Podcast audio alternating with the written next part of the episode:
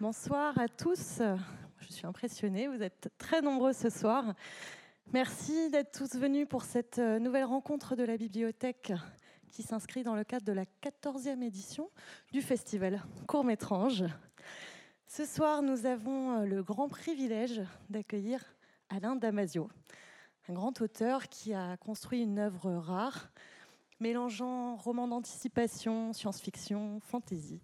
Il est l'auteur de plusieurs romans, notamment La zone du dehors, mais aussi La hors du contrevent, bien sûr, qui a été euh, récompensé par le Grand Prix de l'imaginaire en 2006 et tout juste adapté en BD par Eric Enino, ici présent, chez Delcourt. Euh, voilà, donc euh, je laisse Alain Damasio vous s'emparer ce soir de la thématique de être ou ne pas être artificiel, la thématique du festival Court-Métrange pour cette année. Il répondra aux questions d'Antoine Moitié. Puis bien sûr, nous ferons circuler le micro dans la salle pour que vous puissiez échanger avec notre invité. Vous pourrez aussi le rejoindre pour une séance de vente dédicace à la sortie de la salle de conférence avec la librairie Critique. Excellente soirée à tous et merci d'accueillir Alain Damasio et Antoine Moitié.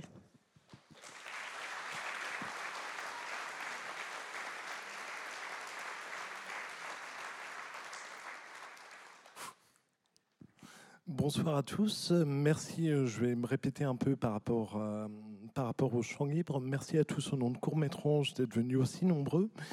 Euh, cette année, nous avons décidé d'avoir comme thématique annuelle être ou ne pas être artificiel. Et qui de mieux que Alain Damasio pour s'emparer de cette thématique? Ma première question est donc comment, qu'est-ce que c'est pour toi être ou ne pas être artificiel? Bah, bonsoir à tous déjà, et merci effectivement de, venir aussi nombreux. J'ai traversé la, France de Marseille jusqu'à chez vous. Je suis un peu cassé, mais euh, pour moi, le... c'est très intéressant l'artificialité. D'abord, c'est un terme qu'on que finalement on utilise assez peu, même, même en science-fiction, parce qu'il a une connotation très, euh, très péjorative. Et, euh, et aujourd'hui, pour moi, c'est absolument impossible de ne pas être artificiel. On est, on est, on est tous, on a tous une partie euh, de nous-mêmes qui est absolument pas naturelle, absolument pas originaire. moi, je vous parle, voilà, j'ai des lunettes sur, les, sur, les, sur le nez, et, déjà, je suis un, homme augmenté malgré ma tentative d'être 100% bio et, et, de m'attacher aux puissances de vivre humaine. Quoi. Donc, être artificiel, voilà, forcément, hein, forcément, et tous, quoi, je crois. Et tu, comment tu as décidé de t'emparer de cette thématique? Alors bon, c'est c'est c'est un sujet absolument euh, massif, extrêmement vaste. Donc je vous ai fait, euh, alors je me suis marré parce que j'ai fait quelque chose de corporate ce soir. Je vous ai fait un PowerPoint. ça fait peur. Euh, c'est le début de la fin pour moi. Euh, donc j'ai hésité à faire quelque chose de très très solo et très voilà détaché comme je peux le faire parfois. Là, j'ai mis, voilà, il y, y, a quelques images, il y a du texte. c'est parce que aussi c'est assez, assez conceptuel à des moments assez réflexifs. Donc je vais un peu, voilà, je vais un peu vous charger la tête, mais après on va ouvrir ça euh, plus largement avec les questions d'Antoine et puis après euh, avec vos questions, quoi. Donc on va on va attaquer euh, direct. Donc j'appelle ça une conf errance, hein, comme vous le voyez en, bas. C'est-à-dire que généralement c'est un peu centré, mais ça part aussi pas mal en vrille à certains moments. Donc vous n'hésiterez pas aussi à, à, me couper si vous le vous le voulez. Vous avez vu cet effet PowerPoint euh, extraordinaire. je pense que je peux travailler dans une boîte, ça y est, je suis, prêt. Euh, simplement, je présente les enjeux très simplement, très, très massivement. Euh, voilà, moi, en tant qu'écrivain de SF, et je me revendique vraiment écrivain de SF, même si on parle de fantasy, même si on parle de fantastique, même si j'ai pu écrire des choses qui, qui relèvent en partie effectivement de la fantasy, comme, comme, comme la Horde, malgré tout, je me, revendique vraiment de, la science-fiction. C'est-à-dire que pour moi, ce qui, me, fascine, ce qui centre vraiment mon, intérêt, c'est d'essayer de comprendre euh, comment l'homme vit et construit ses rapports à la technologie, ou plutôt comment le, le paradigme technologique va... Euh, bouleverser et bouleverse, et notre époque est, parfaite pour ça, bouleverse en permanence les rapports qu'on entretient bah, au monde. Quand je parle du monde, bah, je parle euh, évidemment du rapport à la réalité, je parle aussi du rapport à la nature, je parle du, rapport à la ville, tout ce qui peut constituer la forme environnement dans lequel on est, inscrit. le rapport à l'autre, bien sûr, parce que la technologie modifie, bouleverse et, retourne et renverse ce, rapport, euh, ces rapports sociaux, ces rapports sociaux et politiques. Euh, on voit par exemple comment une petite invention comme le smartphone a, totalement modifié la façon dont on, dont on, drague, dont on séduit, dont on échange, dont on se fait des amis, dont on voilà. donc le rapport à l'autre est complètement modifié évidemment par la techno. Et puis le dernier point, évidemment, c'est le rapport qu'on oublie parfois, le rapport à soi. Euh, le rapport qu'on construit avec nous-mêmes. Et on le construit bien sûr dans l'adolescence, dans l'enfance, on se, bâtit en tant qu'ado maintenant de plus en plus, euh, par exemple à travers les jeux vidéo, à travers euh, nos rapports évidemment aux réseaux sociaux, aux réseaux Internet et à tout ce qui constamment est autour de nous pour, pour faire technologie. Donc voilà, pour moi, ça c'est ça c'est la clé de la science-fiction, c'est la clé de mon, travail. Donc quand on pose la question être ou pas être artificiel, c'est dire aussi pour moi, euh, voilà, comment on, vit quand on est dans un monde où les artifices sont partout, euh, où les artifices constituent euh, notre environnement immédiat, permanent, quotidien. Il faut, vous poser la question, des fois, il y a, quelque chose de, fou, c'est quand tu te dis, mais sur une journée, quelles sont les, les minutes, les secondes où je ne suis pas en rapport direct avec une technologie? Quand tu te poses la question, tu te rends compte que bah, déjà pour ce qui est un portable, c'est quasiment égal à zéro. Moi, j'ai pas de portable et même en n'ayant pas de portable, je, suis en, permanence confronté soit, soit à une voiture, à mon scooter, à, mon ordi, euh, à ma télé, euh, au téléphone fixe. Voilà. Donc, ça veut dire que par rapport à des gens qui, il y a 2000 ans, on est des, voilà, des Homo sapiens technologicus artificielle euh, de façon très très très très intense. Et du coup, bah, quand tu fais de l'ASF, euh, et donc c'est ton cœur de, pratique, ton cœur de, réflexion, tu te dis, bah, la science-fiction aujourd'hui, c'est devenu un art du présent, c'est devenu un art, euh, un art de ce qui se passe, quoi, tout simplement dans, le, dans la vie. Voilà, donc ça c'était simplement sur, le, sur les enjeux. Alors, sur ce que on peut dire, ou ce que l'ASF peut avoir à dire sur l'artificiel en, particulier, bon, il faut, il faut se constituer comme, comme auteur et se dire que, mais c'est pareil pour un auteur de BD, hein, c'est pareil pour un cinéaste, c'est-à-dire qu'on on travaille d'abord sur une mise en scène et, une mise en récit. C'est-à-dire que notre outil numéro un, c'est, euh, quand on envisage l'artificiel, hein, comme la technologie, c'est la narration. C'est-à-dire que on produit euh, un discours qui est suivi et qui raconte une histoire. Et ça, c'est quelque chose de, tout à fait particulier et ça imprime des choses tout à fait particulières sur le, sur le lecteur. Donc il y a une dimension également émotive et affective, c'est celle du romanesque. Et il y a une dimension d'anticipation. Ça veut dire que quand on aborde ces enjeux de l'artificiel, nous, on va pas, moi je vais pas vous faire, euh, même si j'adore faire ça, des thèses et, et parler de philosophie, mais en réalité quand j'écris mes livres, en permanence, tout ce que j'amène en termes d'objets, voilà, en termes de technologie, le moindre petit objet, la moindre petite techno que j'amène dans mes livres, elle est immédiatement mise en scène, mise en récit, elle est utilisée par un personnage, personnage auquel vous êtes identifié, un personnage qui affronte des enjeux, un personnage qui, qui est face à des obstacles, un personnage qui, subit des conflits, donc qui est inscrit dans une histoire. Et du coup, ça veut dire que l'artificiel qu'on va présenter, euh, il est chargé de cette histoire, il est coloré par cette histoire, il prend sens et dimension par cette histoire. Donc ça, c'est une, chose très importante à, à dire.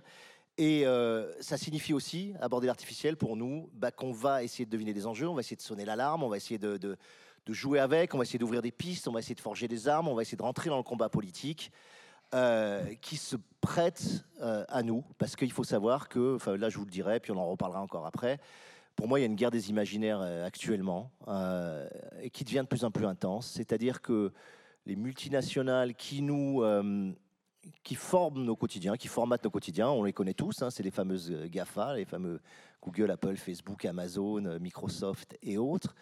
Ces gens-là, euh, dans la façon dont ils formatent les outils, les interfaces qu'ils vous font utiliser, dans la façon dont ils rachètent, vous avez vu que Apple a racheté pour un milliard d'euros, a investi dans, dans les séries télé et dans la production de fiction, c'est-à-dire qu'ils considèrent que préformater nos comportements, construire nos imaginaires, fait partie de leur boulot et fait partie de la façon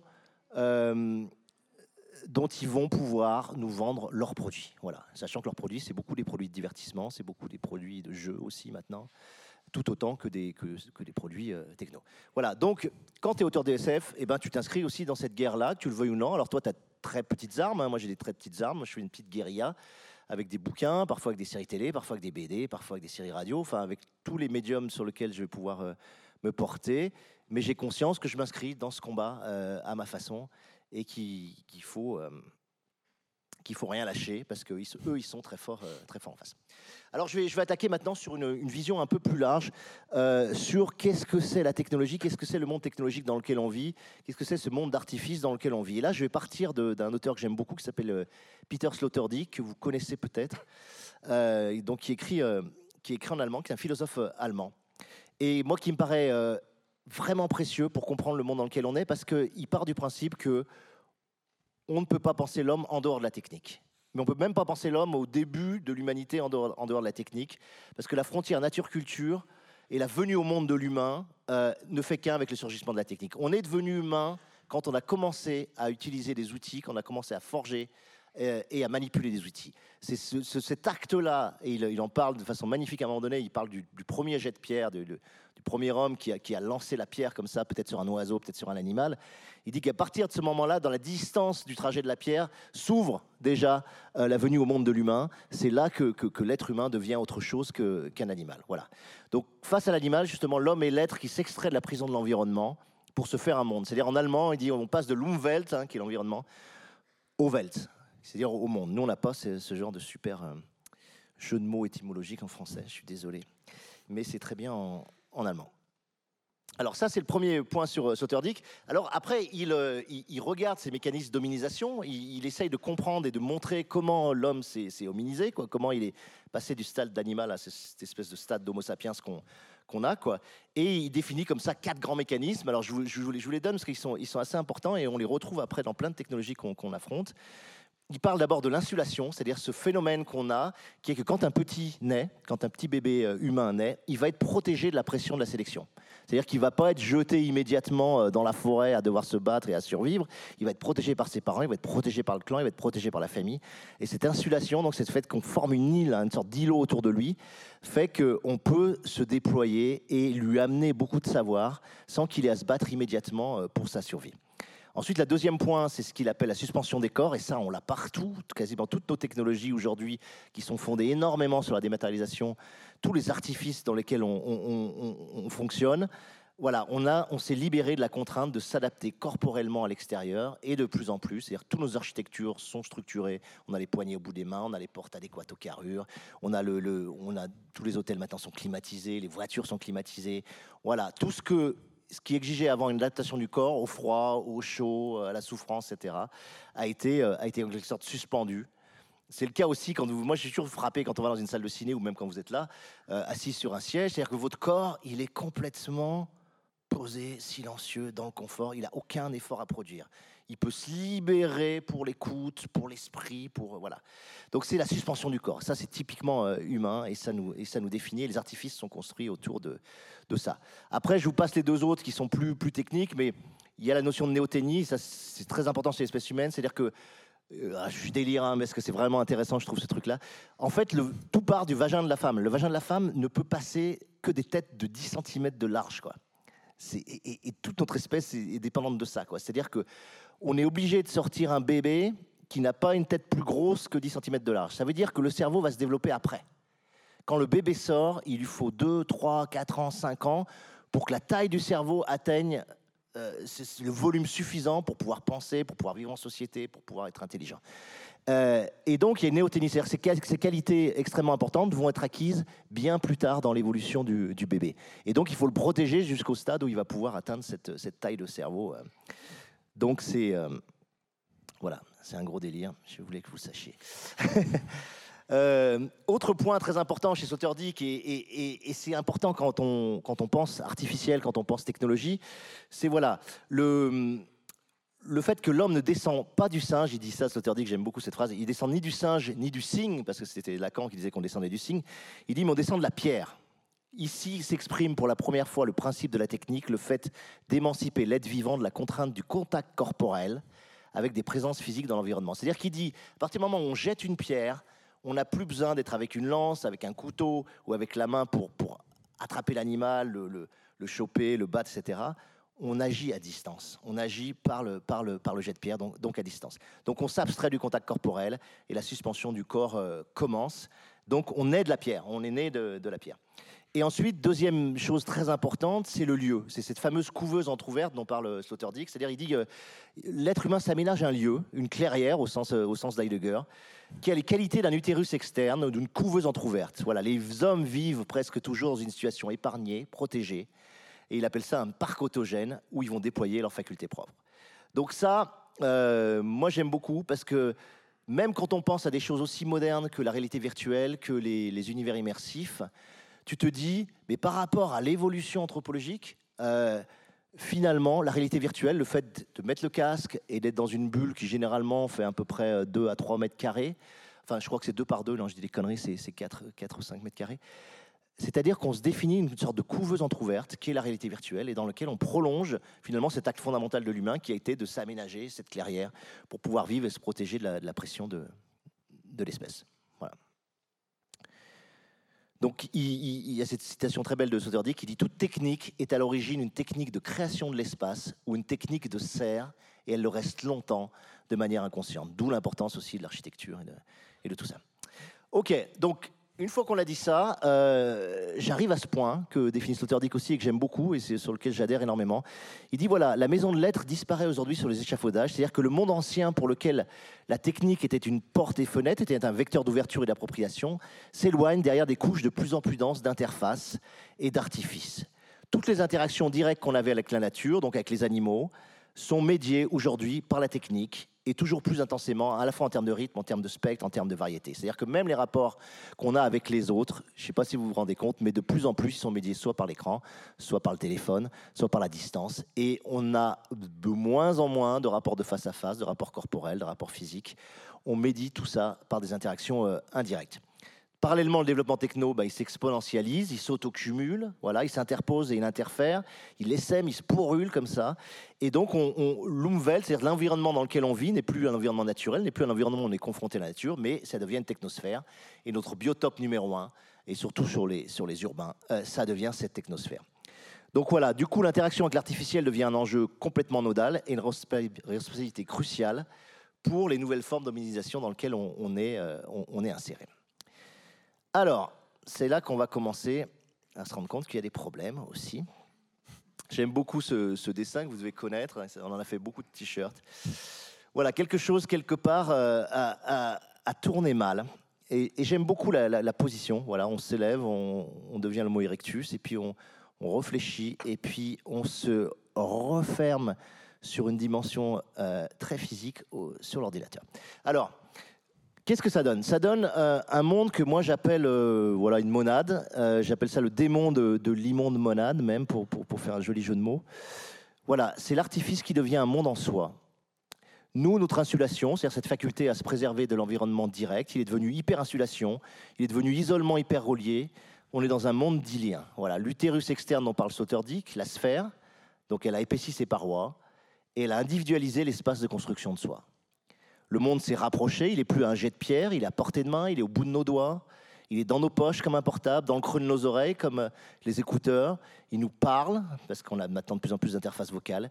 Il est tout aussi bien dans une voiture au bout de nos pieds, avec les pédales, au creux de nos paumes, avec le, avec le levier de vitesse. Donc toute une nouvelle gestuelle y correspond. Et quand on regarde, moi j'aime bien avoir ce côté, c'est Nietzsche qui disait, pour, bien comprendre l'espèce humaine, il faut l'analyser comme une espèce animale, c'est regarder ça en termes euh, comme un zoologue. Et moi j'aime bien dans les métros, dans les bus, euh, regarder les gens. Et, voir comment, euh, comment le comportement physique se, produit.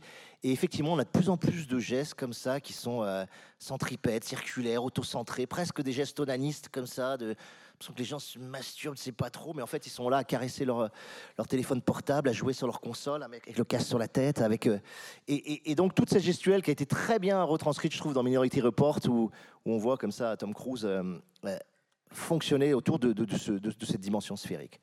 Voilà. Donc l'enveloppe technologique n'est plus seulement plus dense, elle est plus complète, elle est plus resserrée, elle est plus collée à nos corps, elle est bientôt à l'intérieur de nous-mêmes avec sans doute les nanotechnologies.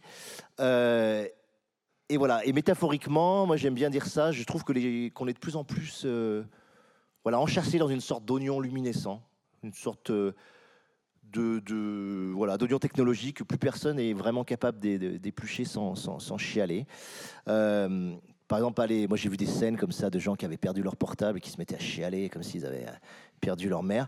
voilà, donc on est des, sortes d'âmes dans, nos roues. et, euh, ça définit un peu notre, euh, notre existence. Donc j'appelle ça, moi, pour essayer de résumer ce, truc, j'appelle ça le, le techno-cocon. J'aime bien, les- bien les sonorités, je trouve qu'elles traduisent bien. euh, j'avais fait un délire comme ça, je vais pas tout vous lire, mais euh, j'avais mis ça. Voici venir le règne rond des citoyens bulles, lovés dans leur techno-cocon. Aujourd'hui, c'est la trilogie mobile, baladeur portable qui nous couve, main clavier, œil écran, oreille qui casque. Demain, ce sera la greffe adéquate sur le névrax cervical, l'objet nomade totalitaire. Tout, aussi bien l'objet autistique transitionnel. L'humain 2.0 arrive en pantoufle, dans sa chrysalide casual, qui filtre pour nous le monde extérieur, le gère pour nous, place entre lui et nous ses touches, ses sons, ses écrans et ses flux, bip, mail, pub, spam et fac. Qu'on reste surtout calé en boucle, connected, dans le tempo fat des feedbacks et des backups, à manipuler des interfaces fluides et des menus déroulants, à cliquer, copier-coller, temps court et superficial speed. Mais fier parfois, comme un jeune dieu auquel le fantôme électronique du monde répondrait, au doigt et à l'œil naturellement, mais surtout maintenant euh, à la voix. Voilà, c'est la nouvelle, euh, ça je vous en parlais beaucoup parce que c'est la nouvelle, à mon avis, c'est la nouvelle révolution, ça va être le- l'IA personnalisé. Euh, comme on parle d'artificiel, là, on va, on va en parler. Bon, je passe là-dessus, je vais pas vous faire 10, 10 ans sur le, ce que j'appelle moi la nouvelle écologie, le système d'éco. Voilà, c'est simplement que hum, je trouve qu'on est un système extrêmement cybernétique. On a, on a tendance à être dans un, dans un monde où il y a des feedbacks rétroactifs permanents euh, qui produisent une sorte de, de dilatation de l'ego.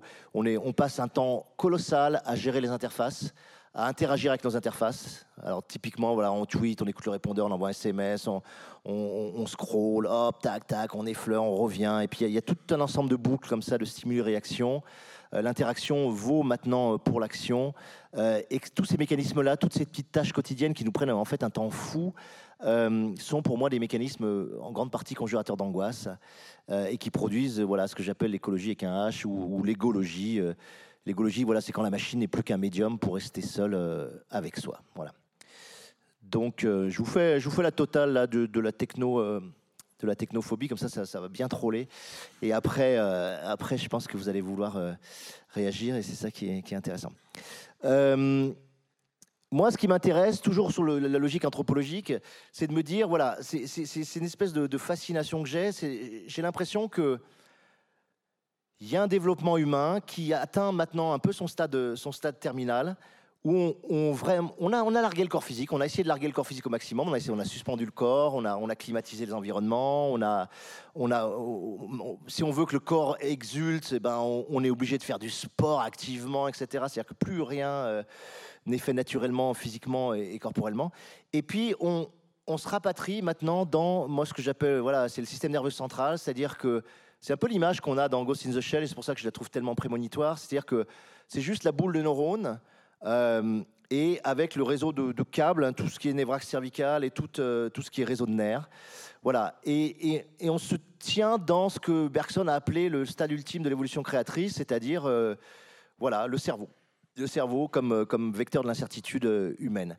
Mais on avait l'impression que c'était la fin et qu'on était juste là-dedans. Et en fait, on a l'impression que ça va un peu plus loin encore. C'est-à-dire qu'il y a tout un ensemble de, de- de- de- de- des parties du cerveau, du fonctionnement cognitif, qui est lui-même externalisé, délégué et sous-traité maintenant aux intelligences artificielles. Donc, euh, on a tendance, par exemple, les capacités d'orientation, voilà, on commence à les déléguer, les externaliser vers le, vers le, vers le GPS. Les capacités de mémorisation, on les, délègue au moteur de recherche. Les capacités de traduction, on les, on les, délègue à un traducteur, etc. Donc, il y a beaucoup de capacités cognitives qu'on est en train également de sous-traiter à la machine. Donc, ça veut dire qu'il y a une part du cerveau comme ça qui devient automatisée, déléguée, sur lequel on ne fait plus, euh, on ne fait plus d'efforts. Moi, je suis convaincu, mais c'est à titre personnel, que tous les petits efforts de mémorisation, d'orientation, toutes ces petites facultés cognitives quotidiennes, elles sont extrêmement importantes même pour penser, voilà, même pour créer, même pour penser, et que c'est une vraie connerie de les déléguer euh, à la machine, et qu'on perd énormément de puissance intérieure euh, en faisant ça.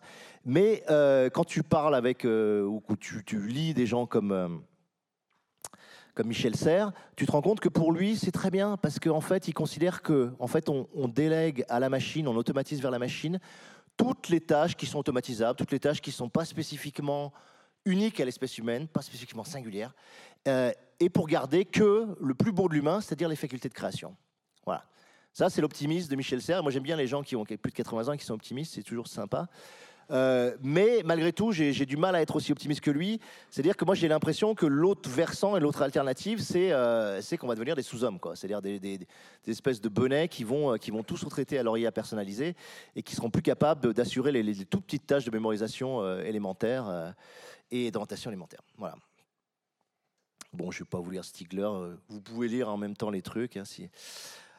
Euh, voilà, moi je simplement je vais, faire un petit, point aussi, parce que ça va m'amener au transhumanisme, ça va m'amener à mon combat contre le, transhumanisme.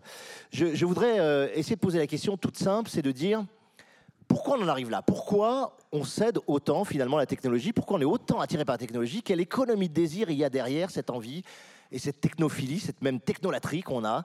Alors, il y a tout un pan très facile à comprendre, c'est évidemment euh, l'économie capitaliste et le technocapitalisme qui pousse évidemment à ce qu'on achète des produits, mais ça, je dirais, c'est le, côté trivial, parce que ça ne marcherait pas s'il n'y avait pas aussi une demande et s'il n'y avait pas des gens pour venir acheter ces, produits.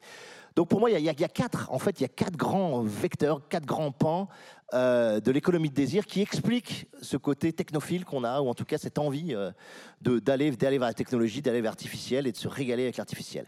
La première, c'est Très simple, la techno vient conjurer nos peurs, elle vient nous rassurer. Voilà. Ce qu'on lui demande, c'est de nous aider à gérer et à contrôler nos vies. C'est une pulsion de surveillance, c'est un arachnéen de la trace, j'appelle ça, qui, culmine aujourd'hui hein, dans l'explosion du big data. Et on ne comprend pas ce, phénomène, ce besoin de réassurance, si on ne voit pas que ça répond à un gros besoin de confort et de sécurité. C'est-à-dire qu'on est en fait dans un monde où il y a énormément de sollicitations, il y a énormément d'évolution technologique, justement. Il y a énormément de choses qui se passent. On est beaucoup plus isolé qu'avant pour y répondre. On, est beaucoup moins, euh, on appartient beaucoup moins à les communautés que, qu'avant, donc on est moins protégé. Et que par rapport à ça, eh ben, on a une demande de contrôle, on a une demande de maîtrise, on a une demande de, de, de, pour essayer de waouh, dire comment on fait par rapport à ça. Et par exemple, un outil comme le smartphone, c'est un outil extraordinaire de réassurance, de contrôle, de maîtrise de l'environnement. On maîtrise par exemple nos relations aux autres, on, on gère, on filtre les amis, etc. On filtre les, on, gère nos agendas avec, voilà. Donc il y a, un côté comme ça, artifice, qui est, euh, très précieux pour, qu'on retrouve un minimum de confort et de sécurité et un minimum de contrôle dans, dans, nos vies. Voilà. Moi j'aime bien cette phrase, une fois que j'avais mis, voilà, c'est conjurer le mouvement par la trace qu'il laisse et conjurer l'événement par ses prédictions, conjurer la peur de la rupture, de la solitude et de l'abandon par la continuum communicant, plus jamais seul, conjurer le présent par son enregistrement, conjurer la singularité d'un homme par son profil archivé, tenir le monde et en dresser la carte, l'immobiliser dans la capture et dans le data pour enfin le maîtriser, faire que tout bouge sans que rien n'arrive. Voilà. Je pense que ça, c'est, propre à l'époque. C'est-à-dire qu'on veut que les choses bougent, on veut que les choses soient nomades, soient en mouvement, mais surtout que rien n'arrive vraiment de, grave. Deuxième point, on en a parlé, la techno vient outiller nos paresses. Alors ça, c'est voilà, tous les enjeux de, et les pulsions de facilité, de fluidité. On demande une disponibilité permanente aux, aux outils, une fiabilité. Voilà, la techno nous facilite l'existence, elle épouse en nous la de moindre effort, lui délègue l'effort, lui sous-traite les fatigues, etc. Donc ça, j'en ai parlé. Troisième euh, point très important, et je pense que c'est une des plus grandes raisons pour lesquelles on est, si avide de, technologie, c'est que la technologie nous offre un accroissement de pouvoir. Voilà, c'est une des motivations viscérales de la technique. Ça, euh, Heidegger l'avait super, euh, super bien dit. C'est marrant citer Heidegger, c'est toujours un peu sulfureux, mais bon voilà, la technique, c'est une manière de, dévoiler le réel comme ce qui doit être arraisonné, c'est-à-dire ce qui doit être mis à la raison, exploité, provoqué, mis en demeure de livrer une énergie qui puisse être extraite, etc. Il disait il peut y avoir beaucoup d'autres rapports au réel, un rapport contemplatif, un rapport d'écoute, un rapport poétique au réel, euh, un rapport de synergie, de respect. Mais non, notre rapport dominant en Occident, c'est ce rapport d'appropriation, de maîtrise, de domestication à travers, euh, à travers la technique. Donc on veut s'assurer la maîtrise de notre environnement. Voilà. Donc pour moi, l'empowerment, c'est l'empuissantement, le fait d'avoir plus de pouvoir, c'est la pulsion affective fondamentale de la technologie et du recours à l'artifice. Ça, j'en suis convaincu.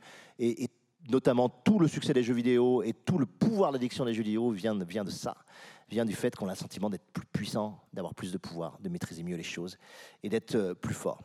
Et on se pose très rarement la question réciproque, qui est de dire, mais oui, d'accord, ça me donne plus de pouvoir, un GPS me donne le pouvoir de m'orienter dans une ville inconnue, mais qu'est-ce que ça me retire en termes de mémorisation sur, euh, sur la compréhension de comment cette ville est structurée, de où est la mer, où est la colline, de, mémoriser des lieux, des avenues, des places, etc.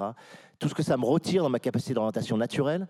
Euh, voilà, un, traducteur automatique, c'est extraordinaire. Vous pouvez parler à, je sais pas, un burkinabé, à un chinois, etc., directement en parlant à votre smartphone, d'accord? Mais qu'est-ce que ça retire dans le rapport humain, dans, dans le rapport affectif, dans, dans cette espèce de pataugeoire qu'on a quand on ne connaît pas la langue et qu'on essaye quand même de communiquer avec les gestes avec, euh, et tout ce que ça peut impliquer. Donc, le pouvoir, on le prend, on nous le vend, et c'est ce que le capitalisme nous martèle en permanence. Accroissement de pouvoir, accroissement de pouvoir. C'est pour ça qu'on achète les objets, c'est pour ça qu'on achète les artifices, c'est pour ça qu'on aime ce monde technologique. Et en même temps, on se pose jamais, à mon sens, assez la question de, des puissances de vie, des capacités naturelles et fortes de l'humain qu'on perd en, en, prenant ces, hochets qu'on nous, nous, suspend. Voilà. Et dernier grand point, et là on arrive au transhumanisme, c'est-à-dire que le transhumanisme, c'est vraiment la définition, c'est vraiment le dépassement de la condition humaine, c'est que la techno vient nous aider à dépasser notre finitude, elle est le bras armé de notre pensée magique, de notre désir d'être Dieu, la larme fatale destinée à subvertir les cadres ontologiques de l'existence humaine. C'est-à-dire que ça, c'est génial. C'est-à-dire que euh, avec le transhumanisme, avec ces, logiques-là, même si c'est que de la promesse généralement, hein, c'est complètement bidon, mais, ça fonctionne magnifiquement dans la mythologie, dans l'imaginaire. Un, on nous dit, ben voilà, l'incarnation temporelle et spatiale, on va la dépasser, c'est-à-dire qu'on va atteindre l'ubiquité. On, est en multitâche, on est en multivers, on peut être ici et ailleurs, on peut gérer plusieurs choses à la fois. On n'est pas comme je suis là, tout bêtement, dans une seule salle, à un seul moment, au même endroit. Voilà. Non, l'incarnation temporelle spatiale, c'est cette espèce de truc de, l'ici et maintenant, on va pouvoir le, dépasser. Ensuite, on va dépasser toutes les menaces de l'altérité. Ça, c'est cool. Les animaux, la nature, la pollution, les catastrophes, on va le dépasser par la technique. Ensuite, tous les agréments du corps et de la chair qui constituent la finitude humaine aussi, mais qui, ont aussi pour moi un intérêt. Le froid, la fatigue, la douleur, la maladie, etc. Ce que disait Michel Serres, qui était génial euh, dans, dans son petit livre, La Petit Pousset, il disait on ne se rend pas compte, on est l'espèce qui a quasiment pas connu la douleur. Voilà. plus, là, je vois plein de têtes jeunes. Mais à partir de l'invention euh, des antalgiques, hein, l'aspirine, euh, le paracétamol, les machins, on est, et réfléchissez dans vos vies, à quel moment vous avez ressenti la douleur Et eh ben très peu. Des fois, vous êtes pété le poignet, des fois, vous êtes fait mal un petit coup. Mais globalement, on, euh, nous a abstrait de, la souffrance et de la douleur. Donc, en un sens, le transhumanisme a déjà réussi un truc. Après, ben, le transhumanisme voudrait qu'on dépasse aussi nos limites cognitives, nos, limites de mémorisation, nos limites de calcul, nos limites de hiérarchisation de la pensée, de capacité de traitement de l'info, de synthèse, d'analyse, grâce à des implants évidemment mémoriels. Et puis, alors le plus loin, c'est la mort de la mort, comme dit Laurent Alexandre. Donc dépasser le vieillissement, dépasser la mort, vivre mille ans, etc. Donc ça, c'est l'ensemble de promesses portées par le, par le transhumanisme. Voilà. Donc moi, euh, je, finis là-dessus. Ouais, je finis là-dessus. Non, je sais pas. Attends, je vois. Ouais. Bon, ça commence à être long déjà, non? Non, ça va. Euh, juste sur le transhumanisme. Moi, j'ai appelé ça petit précis de mystification euh, du transhumanisme. Voilà. Pour moi, c'est génial le transhumanisme parce qu'en réalité, sous des apparences ultra rationnelles, c'est des gens de la Silicon Valley hein, qui portent le, transhumanisme. Euh, il est extrêmement présent à Google, comme vous le savez, etc. C'est des idéologies extrêmement euh, majoritaires euh, chez les GAFA.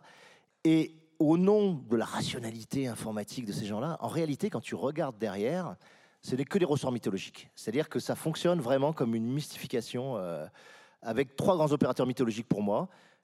Un, la pensée magique, ce qu'on appelle la pensée magique, que, vous allez voir, j'ai expliqué, que les enfants ont nativement le storytelling para-religieux, j'appelle ça. Alors ça, ils sont très forts aux États-Unis là-dessus. Et puis, ce que j'ai déjà parlé, c'est l'antique désir d'être Dieu. Voilà, l'action à distance, l'omnipotence, l'omnivision, etc. Alors la pensée magique et la régression animiste, c'est des choses qui sont présentes dans énormément de cultures, mais nous, si vous voulez, en Occident, on les a passées sous la dimension inconsciente, on les a oubliées. Mais quand ils vous disent on va contrôler le monde par la pensée, on a, créé des systèmes où euh, maintenant vous pouvez contrôler effectivement des fauteuils roulants par la pensée, euh, euh, interpréter quelques ondes EEG pour, pour orienter. Alors généralement c'est super mineur, hein, mais si vous voulez, ils, ils, essayent de réactiver ces, vieux trucs de, de télépathie, etc. Donc on est sur cette pensée un peu euh, magique, on va contrôler le monde par les ondes de, l'autre pensée, qu'on va animer les objets, qu'on va agir à distance.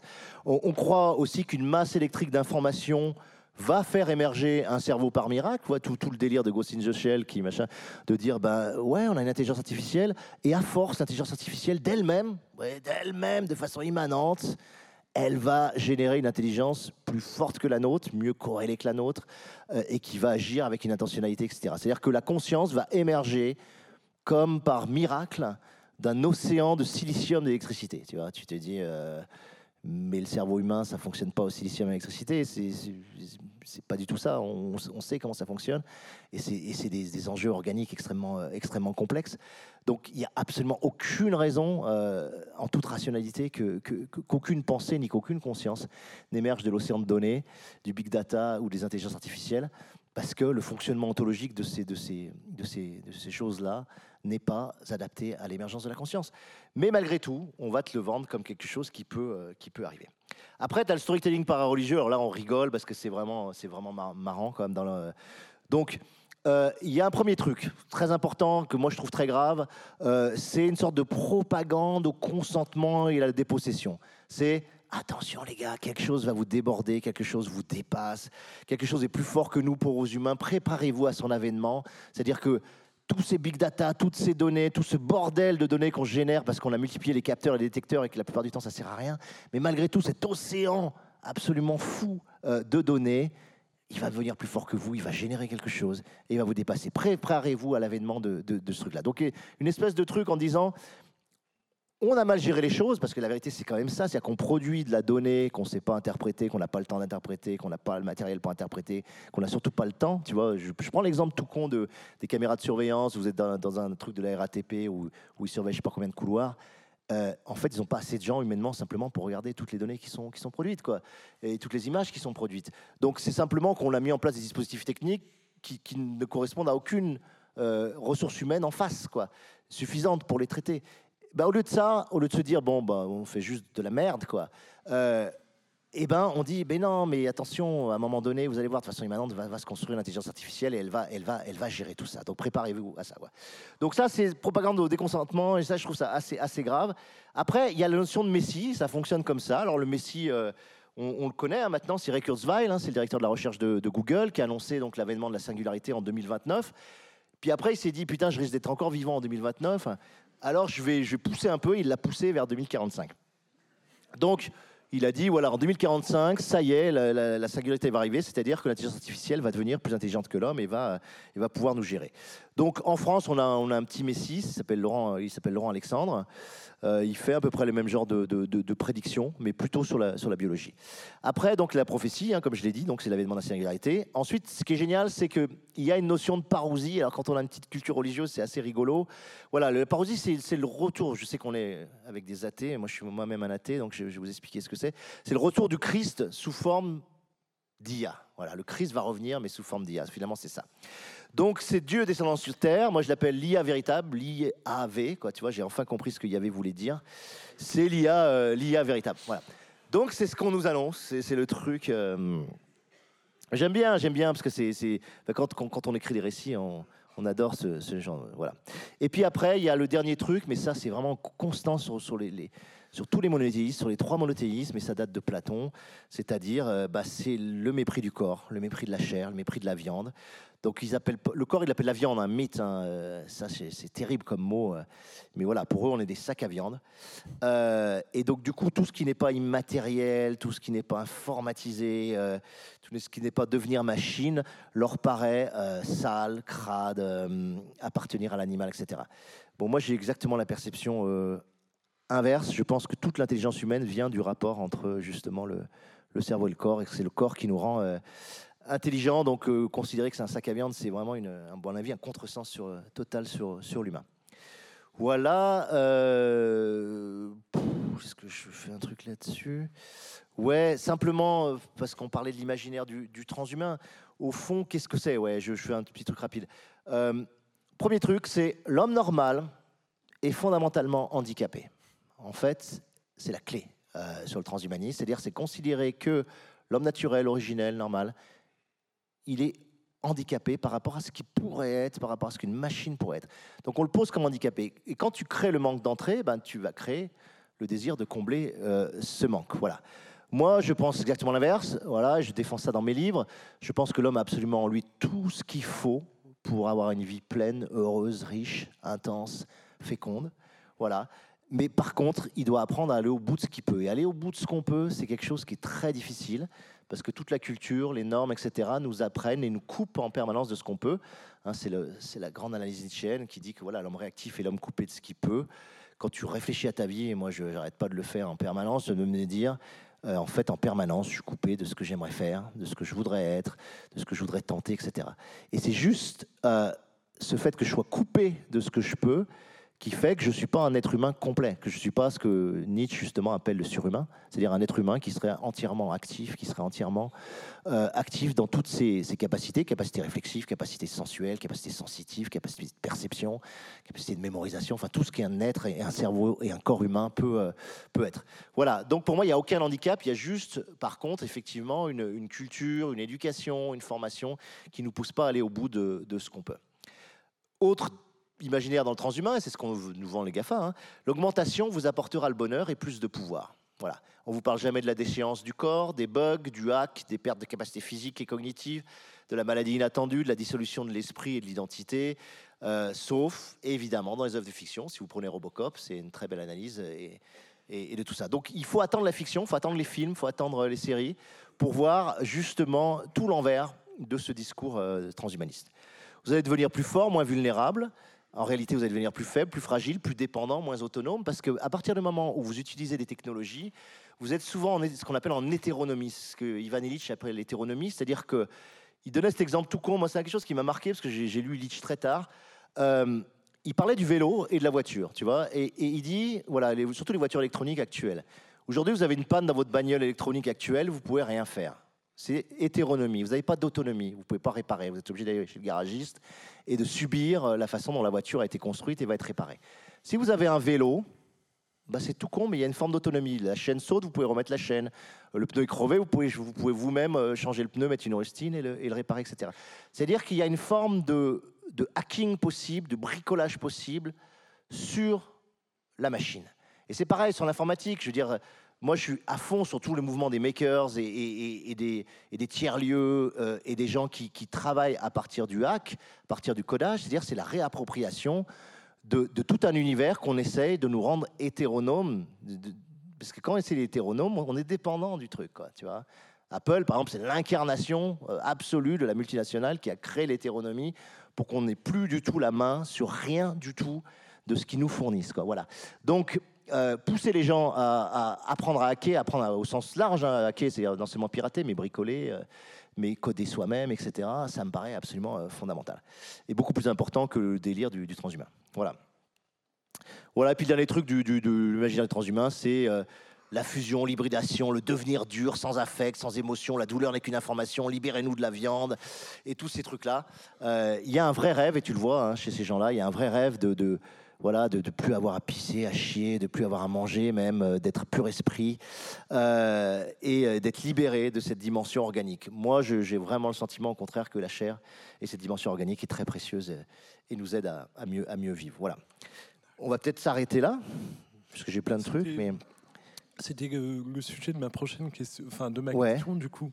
Tu parles de technophobie, de, de, guerre de l'imaginaire. Comment on, comment on combat justement ce discours? Putain, alors du coup, je vais sauter les deux slides. Euh, oui, mais ça. voilà. Euh, ouais, alors ça, c'est un peu technique, mais je, trouve que c'est important. Euh, enfin, un peu technique au sens où c'est de la technique littéraire. Moi, je, je voilà, enfin, je vais parler un peu du collectif Zanzibar aussi. On a, on a, créé un, collectif avec une dizaine d'auteurs de, science-fiction. Et, notre objectif, ou notre, rêve, notre ambition, c'est de dire euh, on voudrait désincarcérer le futur. Qu'est-ce que ça veut dire? C'est-à-dire que on a le sentiment que le futur est devenu lui-même un marché euh, et que les GAFA ont préempté ce marché. C'est-à-dire ont, ont, décidé de ce que devrait être le futur pour nous. Voilà. Donc, euh, il y a plein de façons d'ailleurs de préempter ce, ce, futur et cet imaginaire, mais, une des grandes façons, c'est d'utiliser euh, c'est d'utiliser les œuvres de l'imaginaire, c'est-à-dire c'est d'utiliser les séries télé, c'est d'utiliser des très courts récits de type court métrage ou publicité, c'est d'utiliser du storytelling aussi, euh, comme Elon Musk le fait sur ses. Euh, c'est-à-dire c'est c'est essayer de mettre en récit et de pré-scénariser des comportements futurs, de dire voilà, dans le futur, on va se comporter comme ça, c'est comme ça que ça va se passer, etc. Donc nous, on voudrait, on essaie on a l'impression qu'on est dans une bagnole comme ça, que cette bagnole est, lancée contre un mur et, euh, et qu'on est déjà en train de se cracher et que voilà, on essaye de, sortir et de désincarcérer les, euh, euh, les gens, les lecteurs, en, tout cas de, cette bagnole, en essayant de montrer des, futurs, des futurs alternatifs. Voilà. Donc je vais essayer de vous expliquer comment ça se passe, euh, voilà, comment ça se passe en, littérature. Euh, c'est un peu technique, tout est au tableau, mais voilà. Déjà, il y a euh, Première chose, c'est votre choix de gamme de personnages quand vous écrivez, mais pareil hein, quand vous faites une BD ou, un- film. Et, et ce que j'appelle moi l'ampleur sociale de la focalisation. C'est-à-dire, est-ce que vous faites un récit individuel d'une personne ou est-ce que vous faites des récits de groupe, des aventures collectives Déjà, dès le départ, c'est extrêmement important. Il y a très souvent dans les séries télé, si vous regardez attentivement, un imaginaire de droite qui est véhiculé, euh, il faut le dire comme comme comme c'est. Imaginaire de droite, c'est-à-dire que l'imaginaire de droite, c'est quoi? C'est que on prend un héros ou deux héros maximum, au mieux une famille, et généralement une famille clan, tu vois. Ça, la droite aime bien ce genre de truc. Et, euh, et la personne est confrontée à un monde très difficile, typiquement post-apo. euh, et dans ce monde-là, elle va s'en sortir toute seule. Voilà. Ou elle va s'en sortir avec sa famille, elle va sauver sa famille.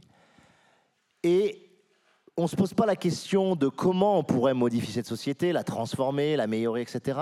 Non, on, est, on prend à que le monde est pourri. Et dans ce monde-là, le héros va tirer son épingle du jeu, s'en sortir, etc.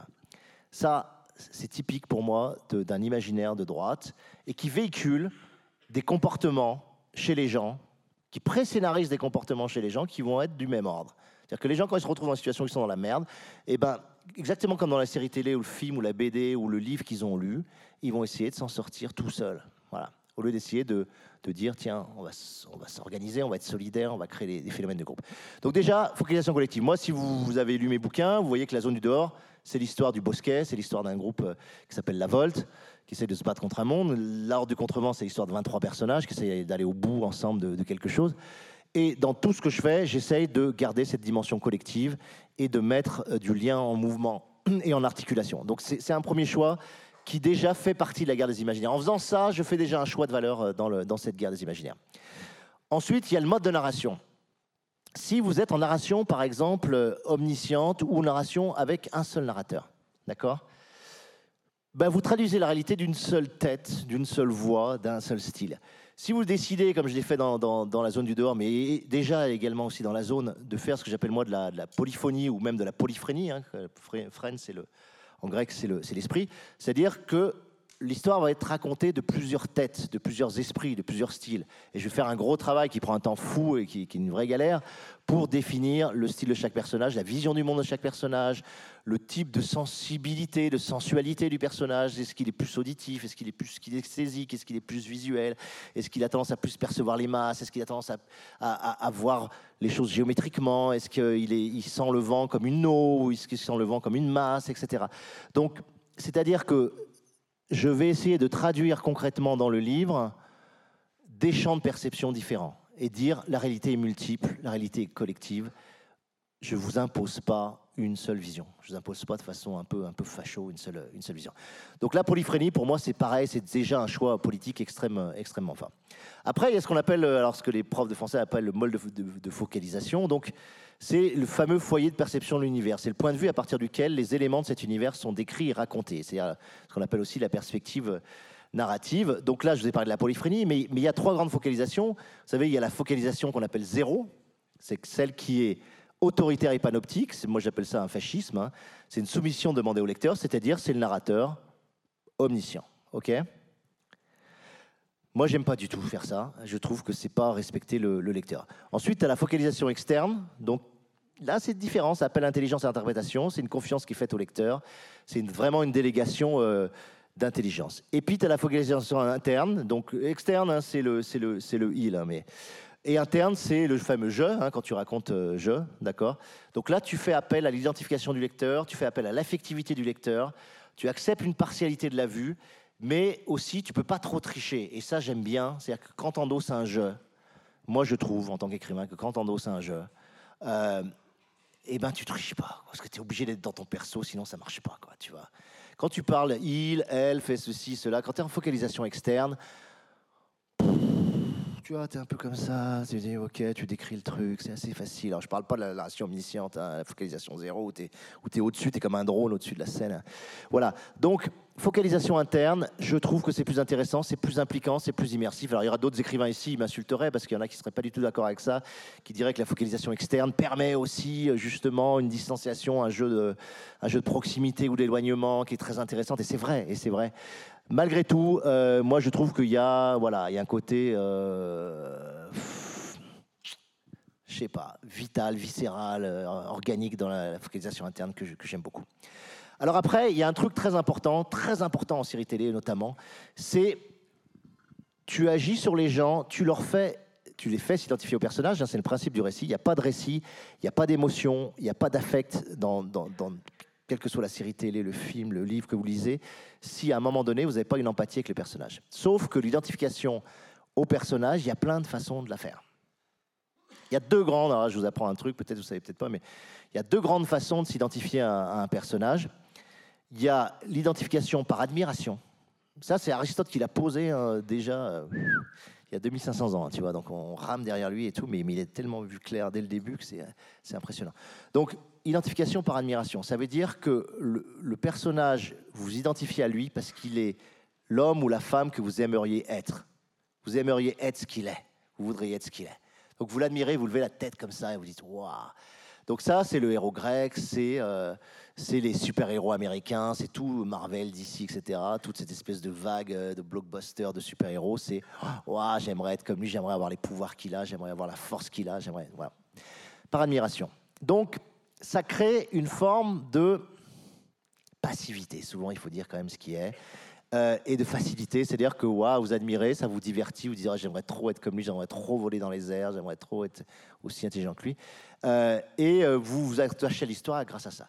Et puis tu as le deuxième mode d'identification, qui est celui des films français qui sont tellement décriés, mais qui pourtant ont cette énorme qualité, je trouve, c'est l'identification par familiarité. C'est-à-dire que le personnage, vous identifiez à lui parce qu'il a vos failles, il a vos faiblesses, il a vos limites, il ressemble à votre vie, il ressemble à votre quotidien, et, euh, vous vous reconnaissez en lui. Voilà. Et là, l'identification, souvent, elle est très, très forte, très puissante, très intéressante, parce que vous allez suivre l'itinéraire de cette personne, son parcours, et, euh, et, vous allez toucher, parce que ça ressemble à... Vous reconnaissez les failles qu'il a, et vous les reconnaissez aussi en vous. Donc ça, c'est très important, euh, ce, ce, type de Après, tu as d'autres identifications, hein, ce qu'on appelle cathartiques.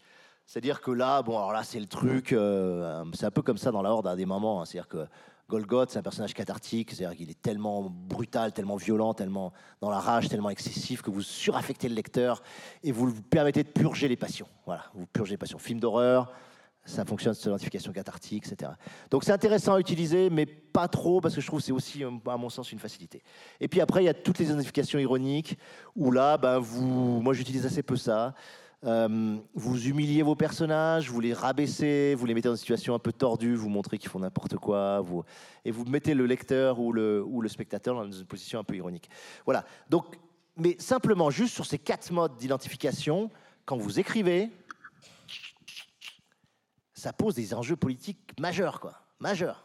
Parce que choisir l'identification par admiration plutôt que l'identification par familiarité, euh, c'est pas du tout pareil. Le cathartique, c'est pas pareil du tout que l'ironique, quoi, tu vois. Donc, il y a vraiment des choix très importants à faire, et, je, vous le dis que, moi, j'ai fait de la, des pièces de théâtre, des séries radio, des séries télé, euh, du, long métrage et même euh, un peu de BD.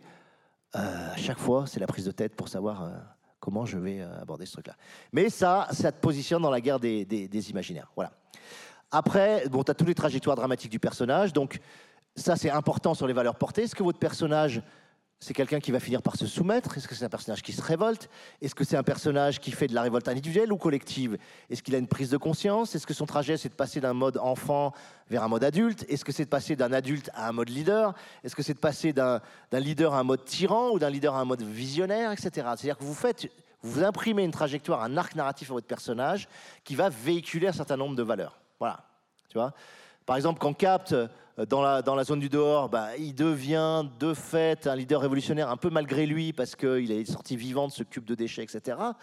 Euh, il peut, je peux très vite le, transformer en tyran ou en espèce de Che Guevara ou en espèce de Mao Tse-tung ou machin, tu vois.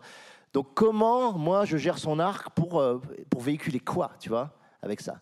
C'est pareil, sur Golgoth, je peux en faire un gros con, un gros salaud, etc.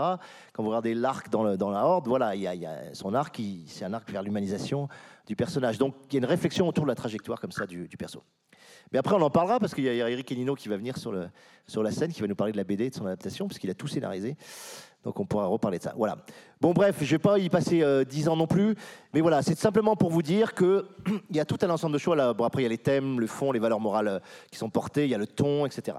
Donc, si vous voulez, en tout cas, quand vous véhiculez, quand vous êtes un narrateur, un créateur de récits, un écrivain, etc., vous véhiculez des histoires, vous véhiculez un imaginaire, et il y a des choix politiques et moraux à chaque étape technique, j'ai envie de dire, même sans parler de l'histoire et machin, chaque étape technique de ce que vous faites. Tu vois, j'ai répondu à ta question En 10 minutes. en 10 minutes. ouais. Euh, Fugor, et qu'il est 35, je, je crois que tu voulais déjà qu'on passe la parole au public. Ça lui sera à peu près. 20 Ouais, j'aurais ouais, presque voulu vous faire écouter un truc, mais bon, euh, ok. On bah, va- si envie, on peut le faire il y écouter. a 5 minutes. Non, mais peut-être qu'il y a des questions, parce qu'on ouais, on est bloqué à 8 heures. Donc, euh, bah, c'est à vous. Allez-y. Allez-y.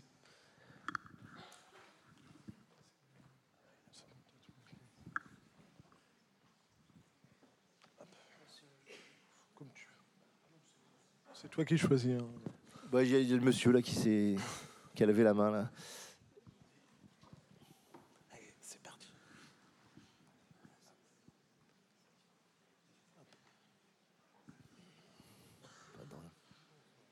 Merci. Alors, bah, bonjour, déjà, bonsoir, je ne sais pas quelle heure il est. ouais. Euh, ben, moi, je me posais une question. Alors, euh, je, réagis par rapport à, euh, une opposition qui est revenue, que j'avais déjà vue, qui m'avait plu dans votre conférence TED déjà sur la technologie qui donne plus de pouvoir, mais qui est impuissante, d'une certaine manière. J'aime beaucoup cette, cette opposition.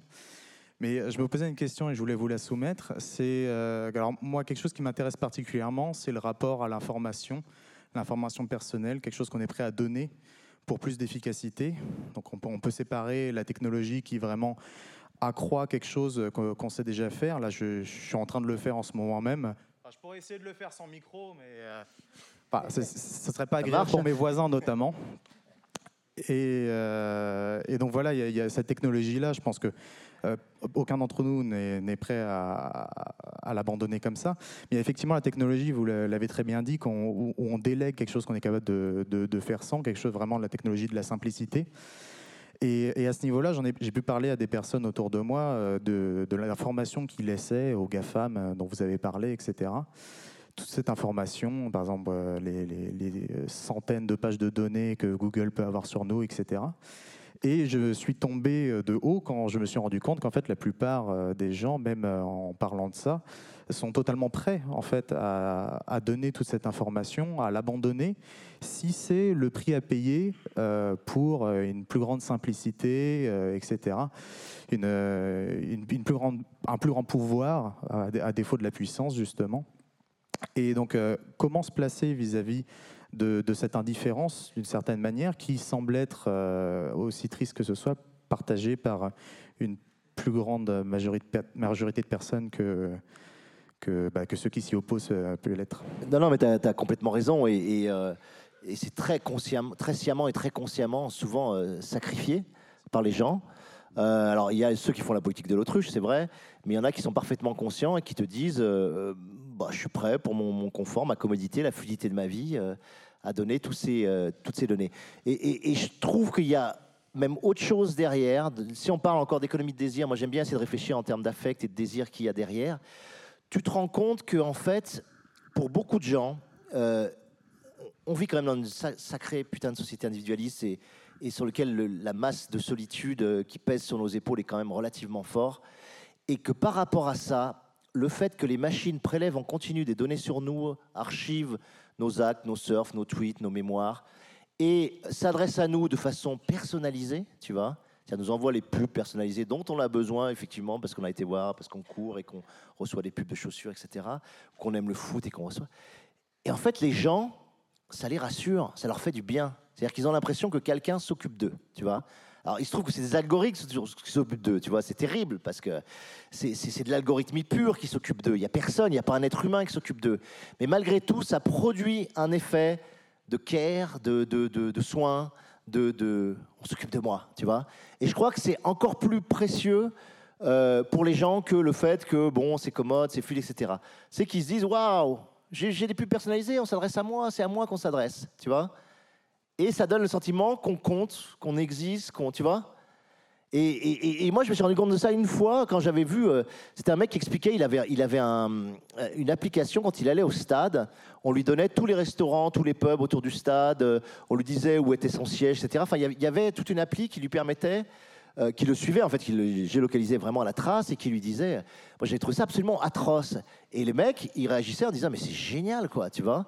Il va au stade tout seul, il sait à quel pub il peut aller derrière, il sait où est se ranger, il tu vois, il est, il est guidé, il est accompagné, on s'occupe de lui, il a l'impression qu'il compte, tu vois. Et je trouve que la force de cette gouvernance algorithmique, c'est qu'elle nous donne l'impression, le sentiment qu'on compte, alors qu'en fait, qu'on n'est qu'une particule d'information euh, corrélée à, du big data, tu vois mais ça nous donne cette sensation de compter. Quoi. Et on a tellement besoin de ça. Enfin, on a des, on a des existences tellement solitaires, sans s'en rendre compte, tu vois. Donc c'est compliqué, c'est compliqué ça. Donc pour moi, ça, ça sera réponse souvent en fait à une demande, quoi, tu vois. C'est euh, pour ça qu'on aura du mal à s'en débarrasser, hein, je pense. Oula, il y, a beaucoup de monde. Il y, a une jeune fille devant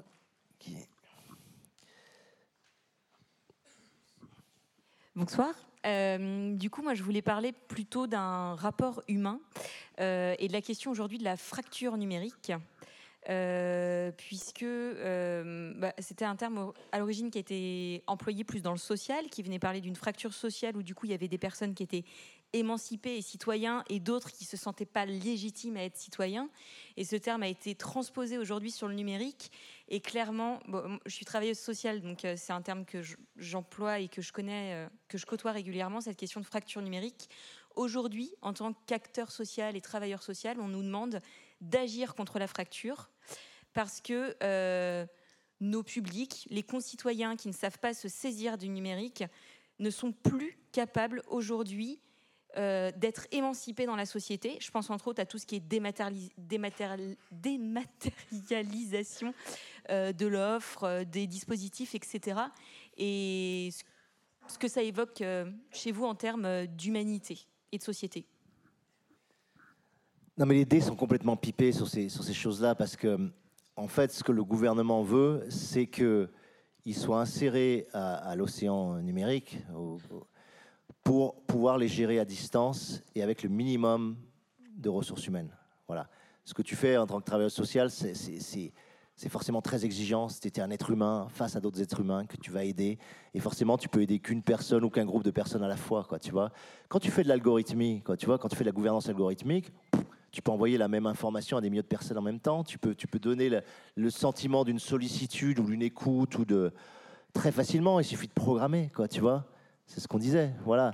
Donc, en fait, derrière cette idée de fracture numérique et de, de, de, de dépasser la fracture, ça veut juste dire donnez-nous la possibilité d'avoir le maximum de fluidité dans la gouvernance algorithmique qu'on veut imposer à tous et qui nous permet de mettre le minimum de ressources humaines et donc de diminuer encore les budgets, de diminuer euh, et de faire que les riches payent de moins en moins d'impôts parce que le but au, départ c'est quand même ça. Hein.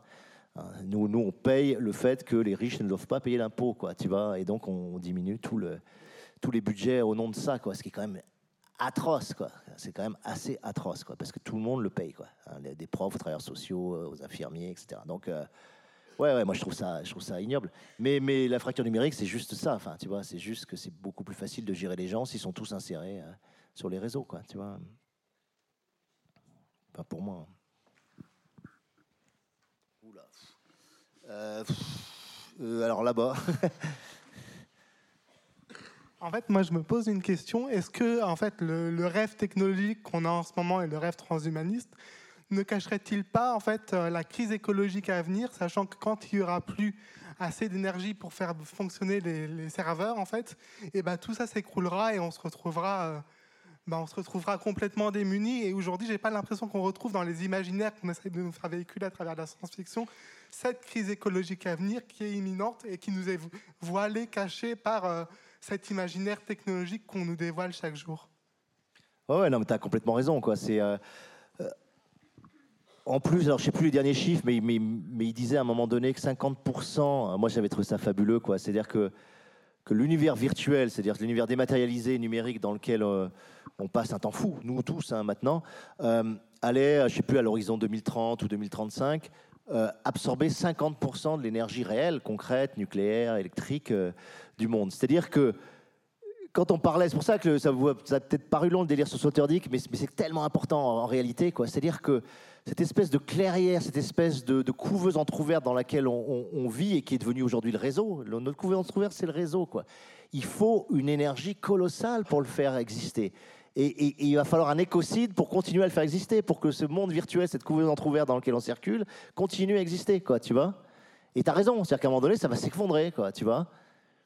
Mais ça, on te le raconte surtout pas, quoi, tu vois. C'est c'est pas un truc du tout. euh, Quand tu vois les data centers, ce que ça consomme, quand tu vois ce que Google, il a- besoin d'une centrale nucléaire pour que ça tourne, etc. Là, je crois que c'est 20% aujourd'hui. C'est 20% de l'énergie électrique mondiale qui est, utilisée pour, euh, pour le réseau. Mais quand ça va monter, euh, ça va être fou. Ouais, c'est sûr. Mais ça, ça fait partie des imaginaires de te cacher le truc aussi, enfin de ne pas t'en parler. Moi, je pense, hein, mais. Oula, devant. Bon, alors devant. ouais.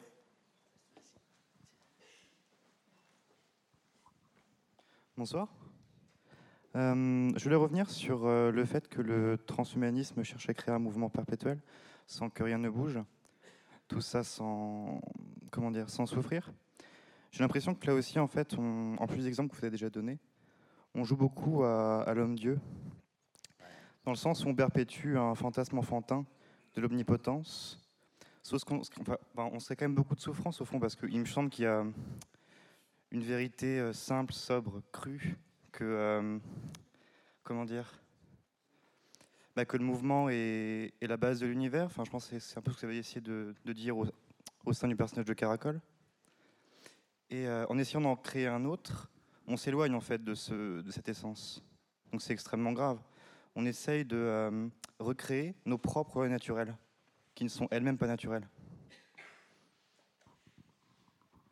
Ouais, mais c'est- aussi la, grande beauté de l'espèce humaine. Enfin, tu vois, c'est-à-dire que cette faculté à créer des, vraiment des mondes, tu vois, moi, ce que je dis souvent sur la technologie, c'est que la technologie, pendant très longtemps, euh, nous a permis de gérer nos rapports au monde, nos relations avec le monde. C'est-à-dire que moi, moi, je considère que, que toute cette évolution de l'humanité, quand elle a appris à, domestiquer les espèces animales, à, gérer les forêts, à, à construire des, des bâtiments, à lutter contre le froid, tout ce qui a été lutte contre l'altérité, contre le hors humain, contre l'inhumain, etc., ça a été la dignité et la beauté de l'homme, ça a été la noblesse de l'homme. C'est comme ça qu'on est devenu intelligent, c'est comme ça qu'on est devenu grand, etc.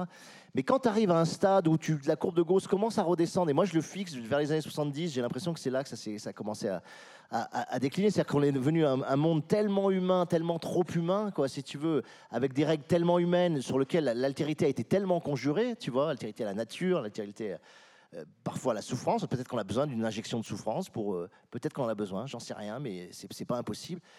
Effectivement, c'est en conjurant complètement toute l'altérité, en, arrivant dans un monde vraiment trop humain, tu vois, avec des règles, comme tu dis, euh, parfaitement humanisées, anthropisées, etc. Eh ben, on est pour moi comme des animaux de zoo, quoi. Tu vois, on est des animaux de zoo, quoi. Tu vois, c'est-à-dire que on s'effondre, on se dévitalise, on est, euh, on est dans une incapacité, euh, si tu veux, à, tu vois, à, à faire des choses qui ont, qui ont, qui ont de la force, qui ont de la valeur, qui ont de la vitalité, et on perd les connexions au vivant. Moi, je trouve que quand tu parles du mouvement, moi, plus, ça va, plus je me dis, euh, finalement, c'est la, la connexion vivant qu'on est en train de, qu'on est en train de perdre, quoi, tu vois, et qui, est- alors pas tout le monde, pas tout le temps, euh, etc. Mais euh, c'est quand même, c'est quand même l'enjeu, quoi, tu vois. Et, et le modèle, pour moi, ça reste le vivant. Ouais, c'est, le vivant qui devrait nous servir d'inspiration. euh, et le mouvement devrait être effectivement fondamental. Or, c'est pas, c'est pas le cas, quoi, tu vois. Euh, On a l'impression que plus on maîtrise, plus on contrôle, plus, euh, plus, l'espèce va être heureuse. Non, c'est pas vrai, quoi. Moi, je pense que qu'il faut garder ce lien à l'altérité. Ouais.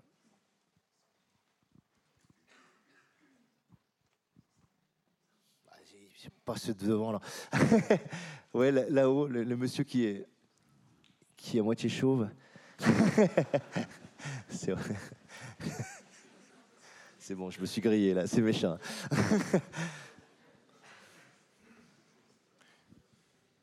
Allô Euh, du coup, il y, a un, terme thème que vous n'avez pas adopté, ça me surprend un peu, parce que c'est majeur dans la plupart des œuvres de science-fiction, dans le rapport à, l'être humain, à la science, c'est l'amour en fait. L'amour qui est de plus en plus offert par des entités virtuelles et qui, euh, dans un futur proche où on voit tous les robots qui arrivent, qui imitent l'être humain, les interactions, ben, qui changent totalement rapport à l'autre, où on nous offre un amour qu'on attend, sans toutes les contradictions propres à ce que l'être humain va, est censé nous rendre en fait en termes de difficultés. Et on peut facilement s'enfermer là-dedans. Et du coup, je voulais savoir ce que ça vous évoquait en termes de, futur de, du couple, en fait, du rapport à soi et à l'autre. Non, là, tu touches un point, euh, à mon avis, ultra important, et c'est bien que tu en parles, parce que sinon j'allais oublier d'en parler en plus. Euh, tu vois, dans mon, dans mon roman, là, Les, Furtifs, si- s'il y a un point sur l'artifice qui, pour moi, est, clé, euh, et sur lequel je veux vraiment passer beaucoup de temps, parce que je- je pense que c'est le point révolutionnaire du quotidien, euh, le plus important de ce qui va nous arriver. C'est euh, ce qu'on appelle, bon, en gros, l'IA personnalisée, quoi. Tu vois, l'intelligence artificielle personnalisée, qui très certainement va être euh, dans nos, dans nos smartphones, très certainement. C'est ce que moi j'appelle l'objet nomade totalitaire, hein, c'est-à-dire euh, une unique machine, ou j'appelle ça mum des fois, my unique machine, tu vois, c'est maman. Et, en fait, dans les, dans les furtifs, je, considère que c'est le point clé de la révolution affective qui vient et qui va totalement pervertir, bouleverser, perturber nos rapports à nos amis, à nos parents, euh, à nos couples et à l'amour. C'est qu'en fait, ce qu'ils essayent de faire, et, tous ils sont là-dessus, hein, Google, Apple, Facebook, ils ont tous des noms, d'ailleurs c'est toujours des noms féminins, hein, Alexia, Siri, machin. C'est très intéressant aussi de voir que, que ce lien est toujours conçu sous, sous l'aspect genré de la femme, etc.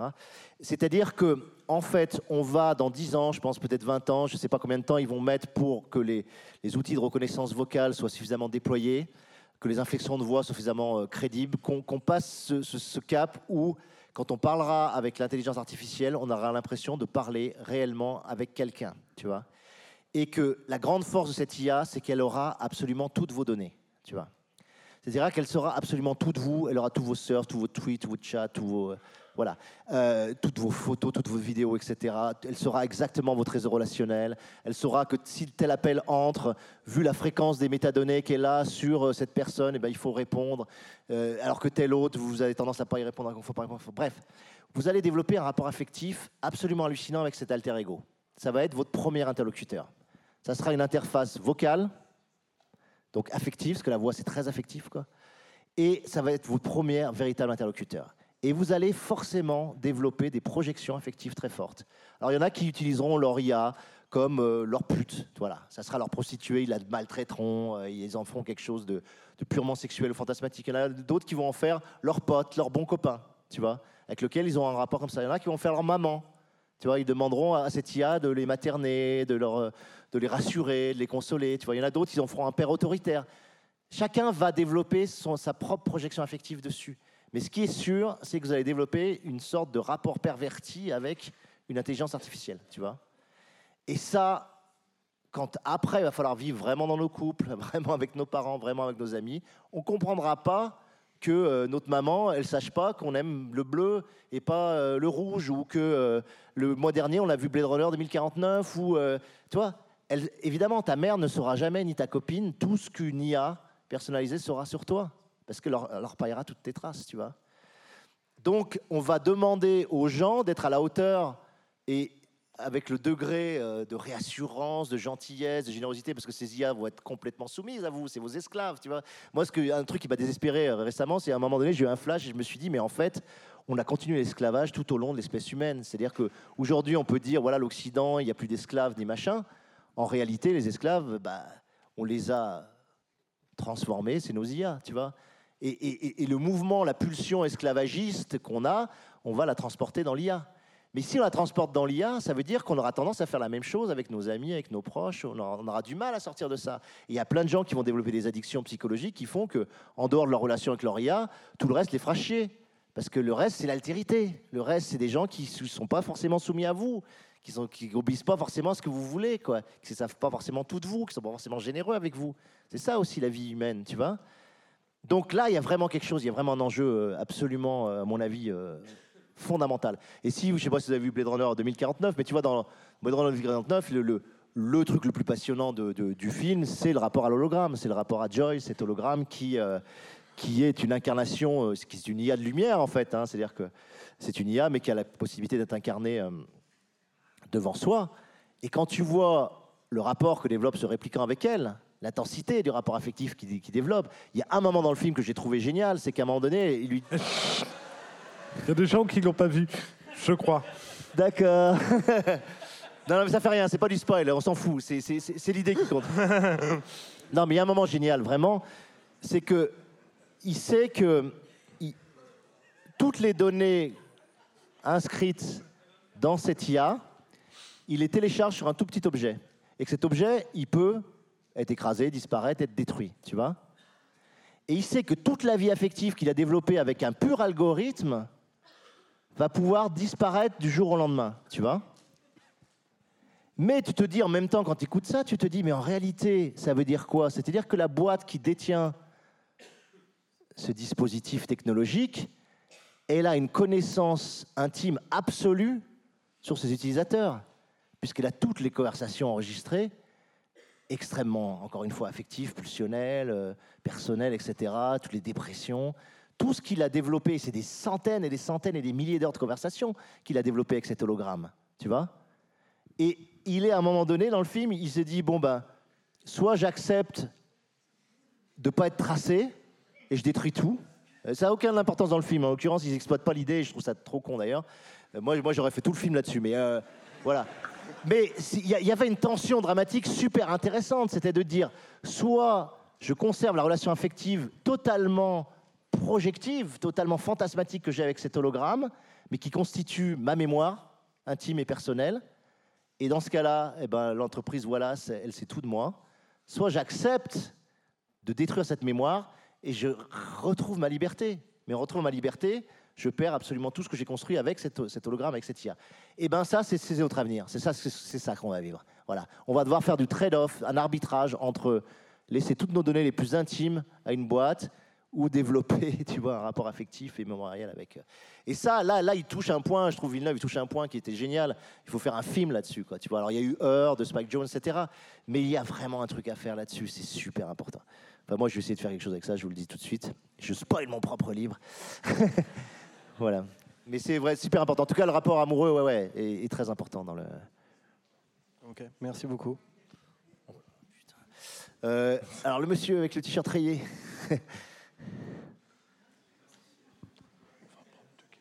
Deux questions, putain. Moi, j'essaie de répondre du court, alors. Ouais, là. le- J'essaie de faire Ouais, court. bonsoir. Ça. Alors, je suis développeur d'applications de gestion de données. Je sais de pas me faire Big. Data Man, yes. Non, pas, pas Big Data. Je voulais revenir sur un point que vous avez abordé euh, sur la créativité euh, qu'on perd euh, avec le, le monde numérique. Et en fait,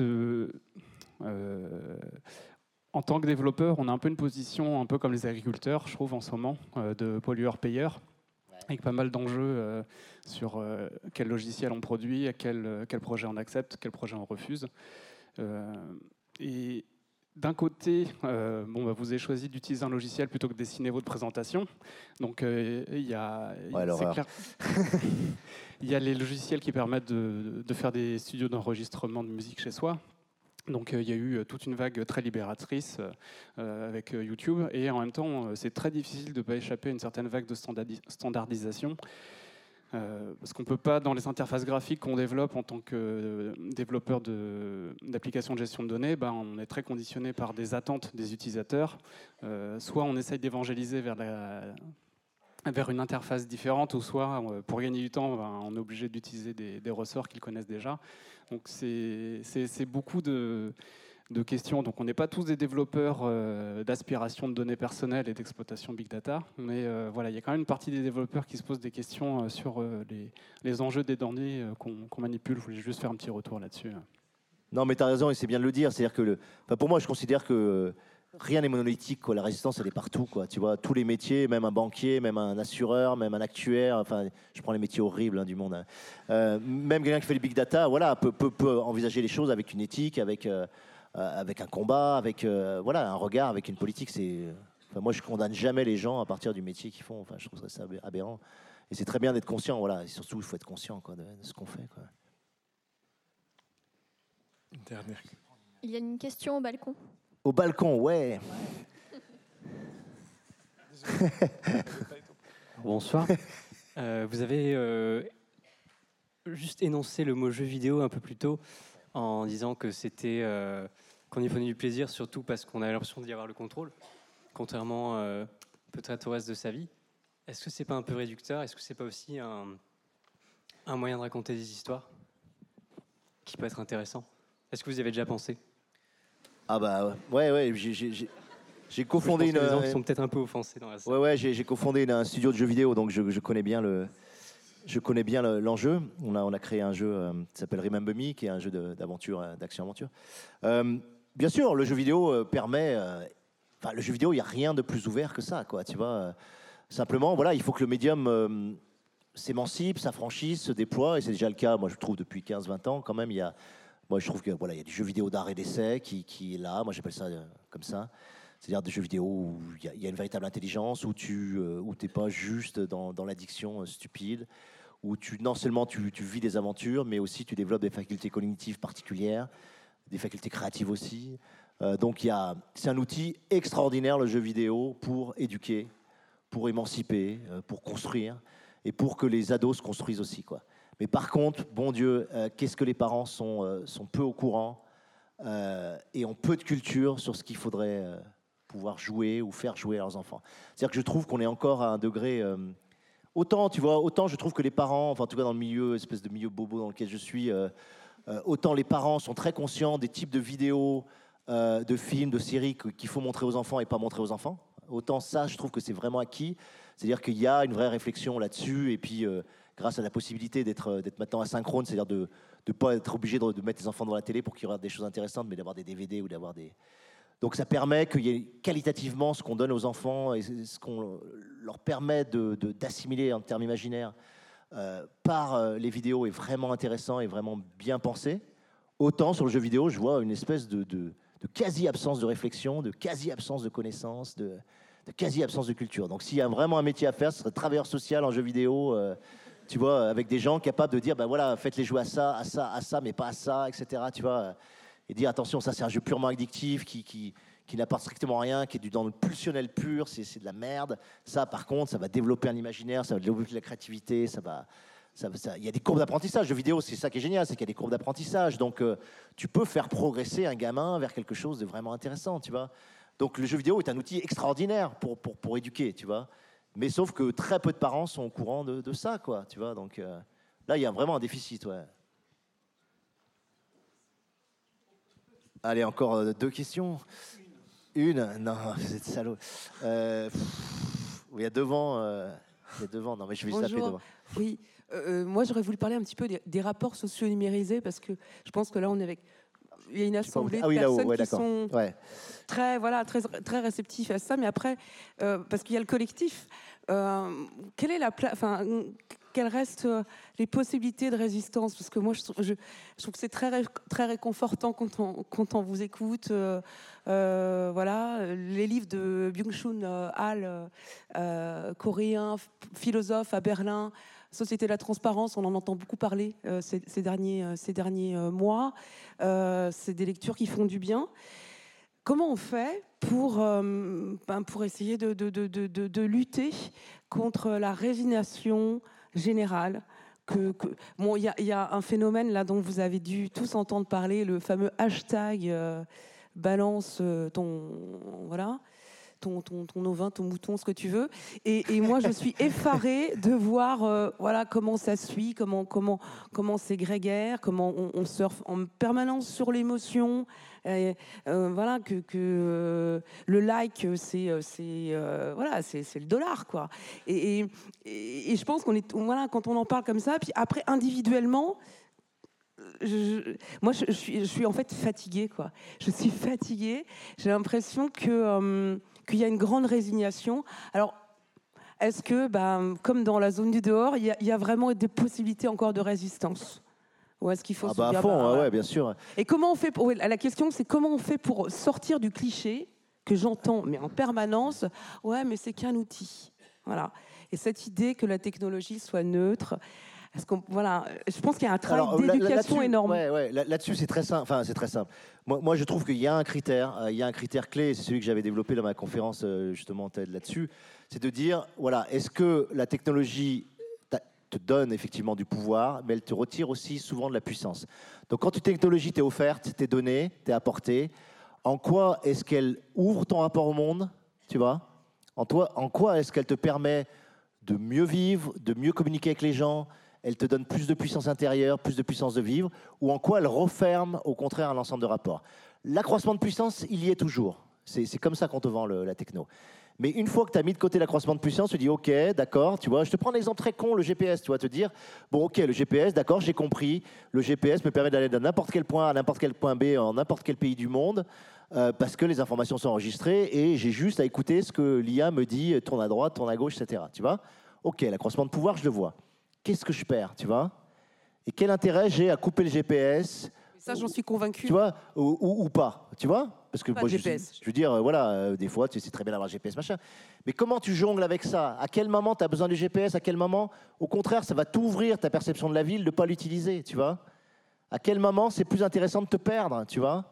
Quel Moi, j'ai moment, juste- c'est- voilà. Donc, donc c'est des questions à se poser euh, en permanence. Juste C'est- un espoir, voilà. en fait. Pourquoi sur la route, il y a des dodanes pour qu'on ralentisse Mhm. Et pourquoi il n'y a pas dans le cyberespace, là, euh, Des dodanes. pour se, ouais, se ralentir que euh, j'avais beaucoup aimé, et je, je recommande à tout le monde de le regarder, In Limbo. Euh, Ah oui, de- ton intervention dans ouais. Limbo, les trois minutes où tu parles de défécation quotidienne, parce que Mhm. c'est vraiment comme ça que moi je le, je le sens. Pourquoi on ne se limiterait pas euh, plutôt que d'aller. enfin, Il y a des gens qui peuvent, euh, enfin, qui sont des serial publicateurs. euh, pourquoi on se dirait pas, bon allez, euh, je fais, euh, je poste un truc une fois par, une fois par semaine, et puis j'écoute l'autre? Ou une fois par mois.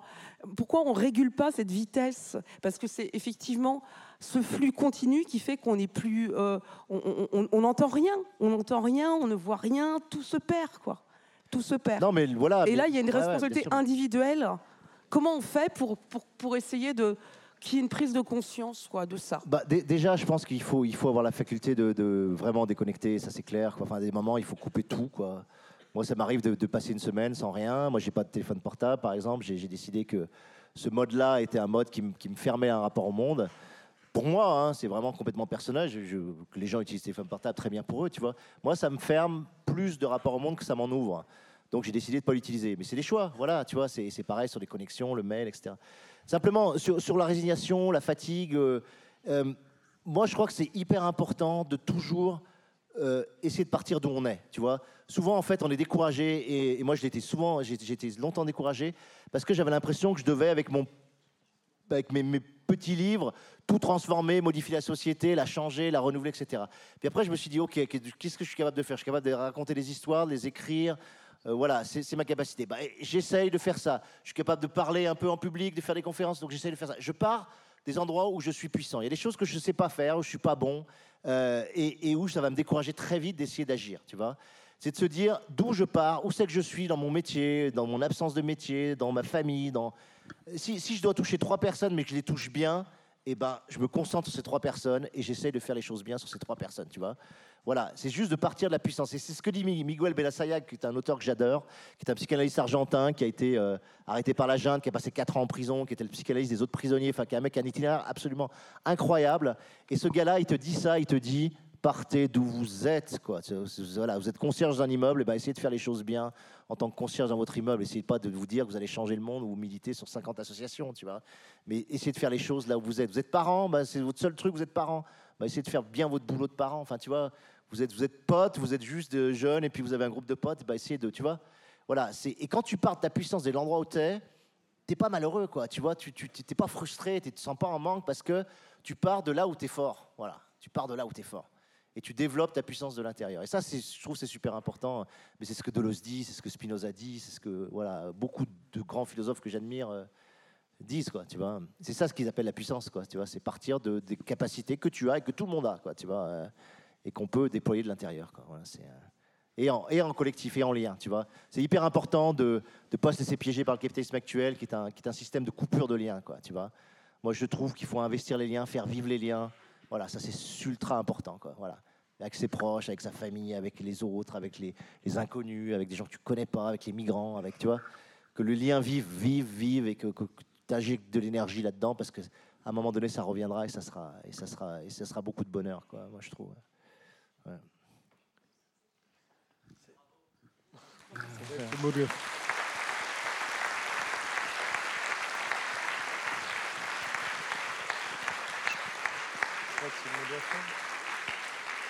On va s'arrêter.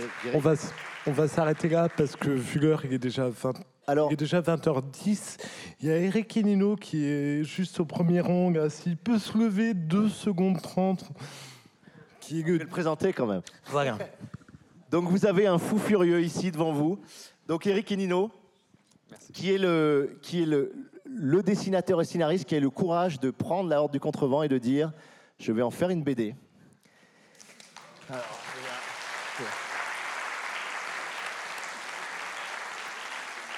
Et, ce qui est fou, c'est qu'il a, fait, euh, il s'est donné un défi complètement dingue parce qu'avant il n'était que dessinateur. Et jusqu'à maintenant, il avait été que dessinateur. Et là, il est venu me voir, il m'a dit non seulement je vais dessiner la Horde, mais je vais la scénariser de A à Z. Euh, et c'est ce qu'il a fait. Donc le premier tome est sorti. Il y aura, je pense, six tomes, Eric. Je crois que c'est à peu près ça. Ouais, c'est ça. Et il, a, il, a, il, il affronte son, son extrême amant à lui, qui est de, voilà, de se, se- de se taper cet univers, ces personnages. euh. Non, mais c'est fastoche, hein, en fait. De- Euh, donc tu bah, présentes la, la dédicace, non le... Donc il y a une dédicace, on va dédicacer tous les deux, ça va être euh, très cool. Juste là. Euh, donc c'est où? C'est là-haut? C'est là-haut. Euh, voilà, on va dédicacer la BD. Et puis euh, bah, on en profitera pour parler. Donc si vous avez envie de discuter de- des questions que vous n'avez pas pu poser, euh, Et vous puis au pourrez nom les, de les poser là-bas. Et puis au nom des champs libres et de courts-métrages, je vous remercie encore à nouveau d'être venus aussi nombreux. Et le festival court-métrage commence dès demain au Ciné TNB pour les premières séances de cinéma. En vous remerciant en espérant vous y croiser vous nombreux aussi. Bonne soirée à vous.